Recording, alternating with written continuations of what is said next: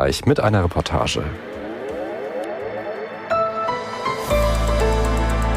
Die ARD Infonacht Nachrichten um 4.30 Uhr mit Reza Waffa. Trotz der Aufforderung des UN-Sicherheitsrats will Israel sein Vorgehen im Gazastreifen nicht ändern. Außenminister Cohen lehnt es weiter ab, die Angriffe abzuschwächen und mehr internationale Hilfstransporte für die Palästinenser durchzulassen. Möglich wurde die UN-Resolution, weil sich die USA enthalten haben.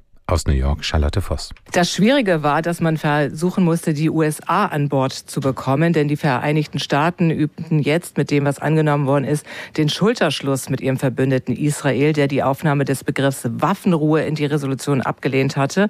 Also dadurch, dass kein Waffenstillstand explizit verankert ist, ist jetzt tatsächlich davon auszugehen, dass es jetzt weiterhin noch Gewalt geben wird. Und wenn man sich anguckt, wie die ersten Reaktionen auch sind äh, von den Kriegsparteien, Parteien, dann ist auch damit zu rechnen, dass die jetzt ihre Gewalt nicht einstellen werden.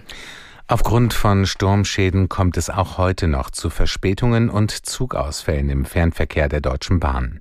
Hauptproblem ist weiter, dass der Bahnhof Kassel nicht angefahren werden kann und Züge umgeleitet werden müssen. Auf den wichtigen Nord-Süd-Strecken von Hamburg über Frankfurt nach Basel, München und Stuttgart kommt es zu Verspätungen. Die Verbindungen Köln-Kassel und Münster-Frankfurt fallen aus. In der Ukraine gibt es einen größeren Korruptionsfall bei der Armee. Der Geheimdienst SBU hat nach eigenen Angaben ein Betrugssystem beim Kauf von Artilleriegranaten aufgedeckt. Demnach hat ein Netzwerk aus Militärs und Politikern damit fast 40 Millionen Dollar veruntreut. Bei den Ermittlungen gab es auch Durchsuchungen im Verteidigungsministerium. In der ukrainischen Armee gab es zuletzt mehrere solcher Fälle.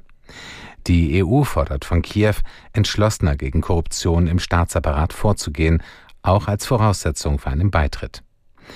Im internationalen Korruptionsindex von Transparency International steht die Ukraine auf Platz 116 von 180 Ländern. Der frühere US-Botschafter in Deutschland, John Kornblum, ist tot. Er starb am Donnerstag im Alter von 80 Jahren in Nashville im US-Bundesstaat Tennessee. Aus Washington Julia Kastein. Sein Interesse an Deutschland wurde John Kornblum quasi in die Wiege gelegt. Seine Großeltern waren Ende des 19. Jahrhunderts aus Ostpreußen in die USA ausgewandert. Erst Vizekonsul in Hamburg, dann Mitarbeiter in der politischen Abteilung der Bonner US-Botschaft. Es folgten Stationen bei der NATO, der KSZE und als Sonderbotschafter für Bosnien. Von 1997 bis 2001 war Kornblum dann Botschafter im wiedervereinten Deutschland, mischte sich gern und deutlich in politische politische Debatten ein. Das Wetter in Deutschland.